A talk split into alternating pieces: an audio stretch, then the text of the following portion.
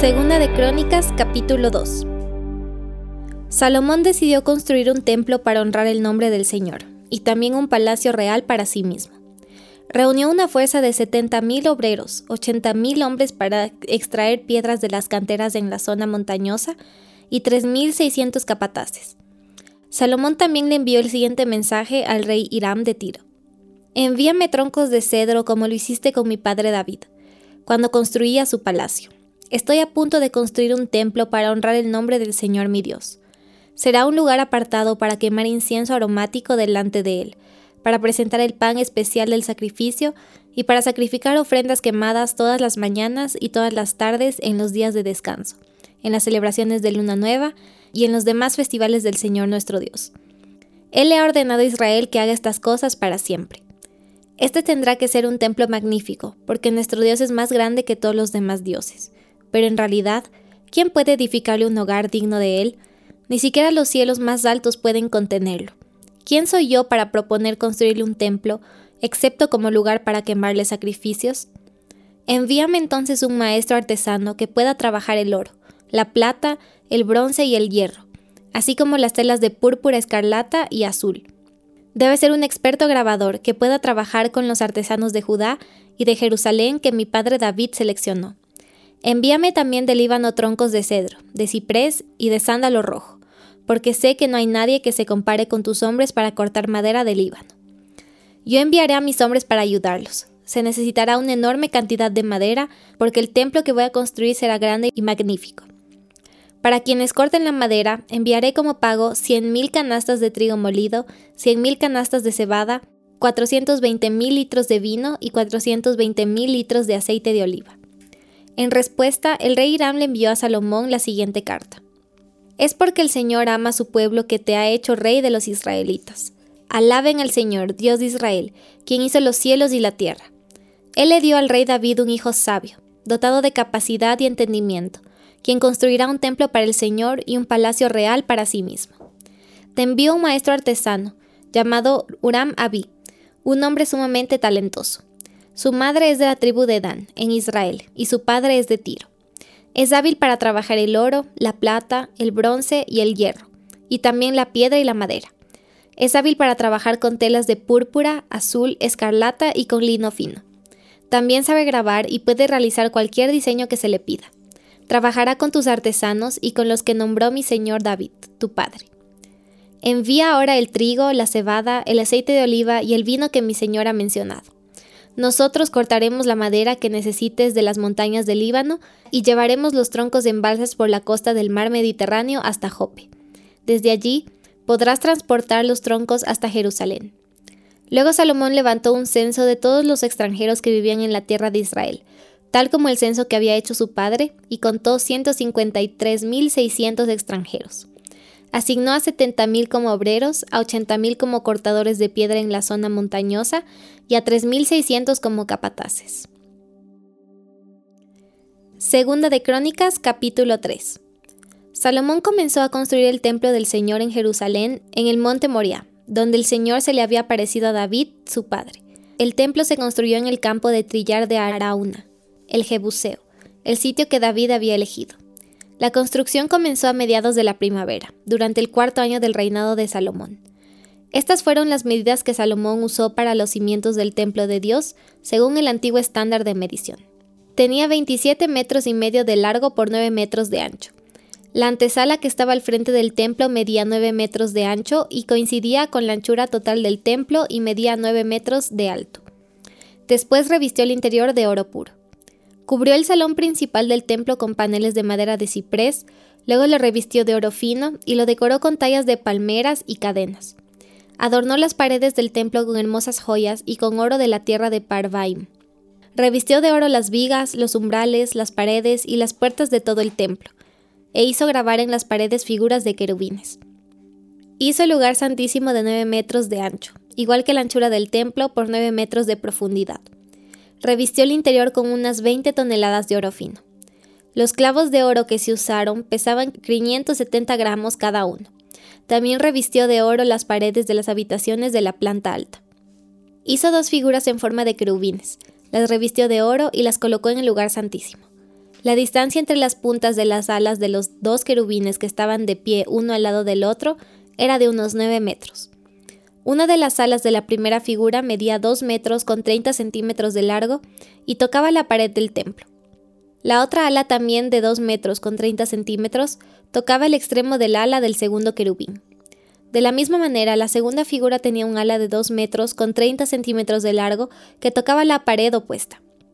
La otra ala, también de 2 metros con 30 centímetros de largo, tocaba el ala de la primera figura.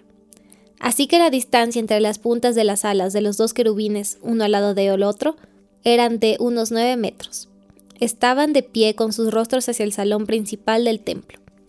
En la entrada al lugar santísimo colocó de lado a lado una cortina hecha de lino fino, decorada con azul, púrpura y escarlata, y bordada con figuras de querubines. Para el frente del templo hizo construir dos columnas que tenían 8 metros con 30 centímetros de alto y encima de cada una puso un capitel que se extendía hacia arriba otros 2 metros con 30 centímetros. Hizo una red de cadenas entrelazadas y la usó para decorar la parte superior de las columnas. También hizo 100 granadas decorativas y las sujetó a las cadenas. Luego levantó las dos columnas a la entrada del templo, una hacia el sur de la entrada y la otra hacia el norte. A la del sur le llamó Jaquín era del norte Boaz. Segunda de Crónicas capítulo 4.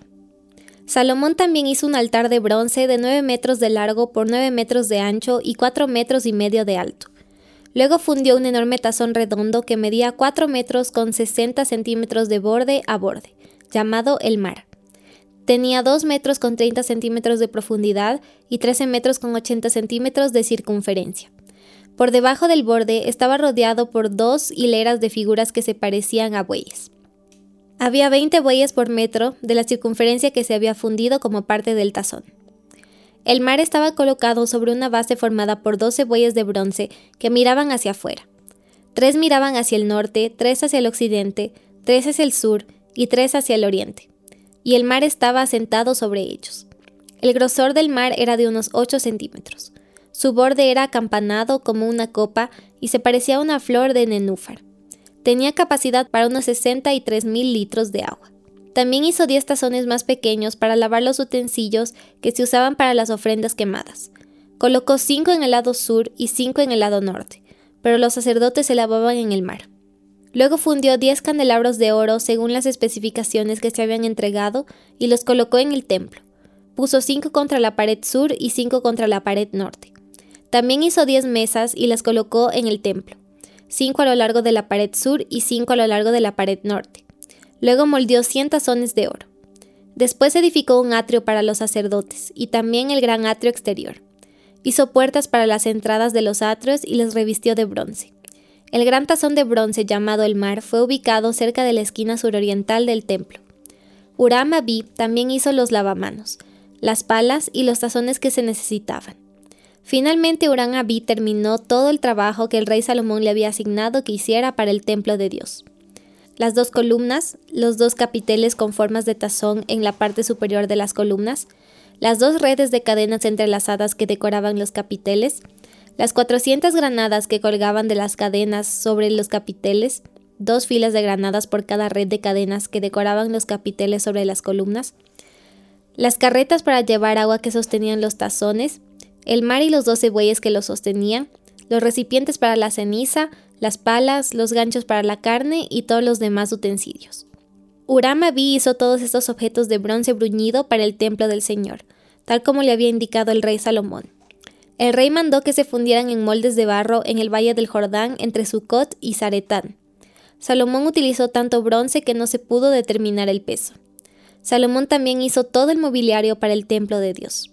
El altar de oro, las mesas para el pan de la presencia, los candelabros y sus lámparas de oro macizo, para que ardieran frente al lugar santísimo, como está establecido, las decoraciones de flores, las lámparas y las tenazas, todo del oro más puro, las despabiladeras para las lámparas, los tazones, los cucharones y los recipientes para quemar incienso, todo de oro macizo, las puertas para la entrada del lugar santísimo y al salón principal del templo, revestidas de oro.